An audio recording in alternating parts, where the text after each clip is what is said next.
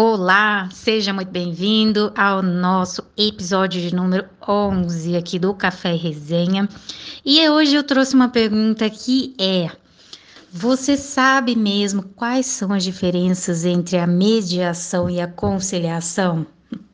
Pois é, Hoje eu resolvi te fazer essa pergunta porque, naturalmente, ainda existem muitas pessoas que confundem mediação com conciliação. E aí a gente vai falar um pouquinho aqui sobre algumas diferenças entre esses dois institutos. A Lei 1340 de 2015, que é a Lei de Mediação, ela descreve lá no artigo 1 do seu parágrafo único esse conceito de mediação como sendo uma, vou abrir aspas aqui, atividade técnica exercida por terceiro imparcial, sem poder decisório, que escolhido ou aceito pelas partes as auxilia e estimula a identificar ou desenvolver soluções consensuais para a controvérsia. Fecha aspas. E também o artigo 5 dessa mesma lei de mediação, ele prevê que a mediação ela deve ser orientada pelos seguintes princípios: primeiro, imparcialidade do mediador; segundo, igualdade entre as partes; terceiro, oralidade; informalidade, vontade das partes, busca do senso comum, confidencialidade e, por fim, o princípio da boa-fé. Apesar da mediação e da conciliação elas terem né, algumas similaridades, serem métodos que são um pouco similares, o Código de Processo Civil, no artigo 165, ele faz uma diferenciação entre mediadores e conciliadores. Segundo o CPC, né, o conciliador ele vai atuar preferencialmente nas ações nas quais não houver vínculo entre as partes. E ele pode sugerir soluções.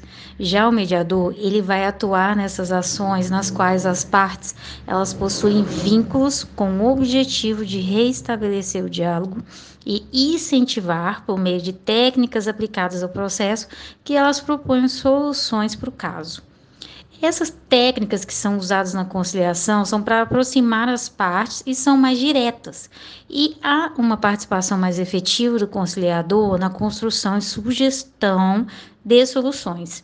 E na mediação, o mediador vai interferir estrategicamente e menos nas soluções, e ele vai agir mais na facilitação do diálogo para aproximação das partes envolvidas. Né? Nesse sentido, a mediação e a conciliação elas são métodos consensuais de resolução de disputas que vão proporcionar às pessoas mais autonomia para buscarem a solução para os seus problemas sem essa necessidade de uma busca inicial por uma decisão judicial. Então, recapitulando, como eu disse, Mediação e conciliação, elas podem parecer similares no primeiro momento, né? Porque ambas envolvem a participação desses profissionais, né? Conciliador e mediador, que são neutros e isentos. E, no entanto, o artigo 165 do Código de Processo Civil diz que, com relação à figura do mediador, ele vai se manifestar de modo a facilitar que as pessoas construam a solução conjuntamente. E aqui essa atuação ela vai se dar preferencialmente nesses casos em que exista um vínculo anterior entre os envolvidos. E o conciliador, ele vai atuar de modo mais ativo em conflitos mais pontuais e vai sugerir soluções e possíveis arranjos aí em casos nos quais não exista qualquer relacionamento anterior entre as pessoas. Mas quando então que eu vou usar a mediação, né? A mediação, ela vai ser o método mais indicado para situações nas quais os conflitos eles são mais profundos, são emocionais e envolvem pessoas que têm uma relação próxima e anterior aos fatos. Ele vai atuar para ajudar a restaurar a confiança e o relacionamento, né? Com essa ideia de restabelecer a comunicação e restaurar a relação, o mediador então ele não vai sugerir, mas quando ele foca no futuro a partir do presente, né, que é a visão prospectiva que nós falamos, ele vai conduzir os envolvidos na direção das suas reais necessidades, influenciando aí o mínimo possível no resultado desse processo. Por essa razão que a mediação ela exige um aprofundamento maior e uma investigação que é mais detalhada sobre a situação. A conciliação ela é um método que vai ser escolhido para conflitos que são menos complexos e são mais pontuais, né, nos quais as pessoas envolvidas elas não tenham qualquer relacionamento anterior e estejam interessadas em solucionar a questão para seguir adiante com as suas vidas, né? E como o conciliador, nesse caso, ele atua de maneira mais ativa, ele vai poder sugerir soluções que geralmente são baseadas nos pedidos que poderiam ser feitos se o caso estivesse correndo nas vias judiciais e também em jurisprudências.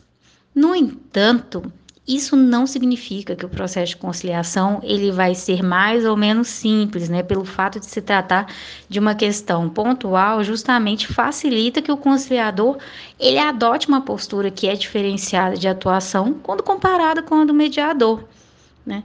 E a mediação e a conciliação elas resultam em um acordo que deve atender igualmente às reais necessidades das pessoas que estão envolvidas ali naquele conflito em questão.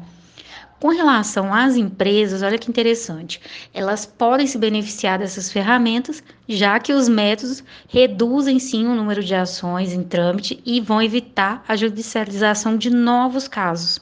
Para isso, então, é preciso estruturar uma política de acordos que seja eficaz e que vá contemplar critérios objetivos que possam ser aplicados a essas demandas que já são existentes, né?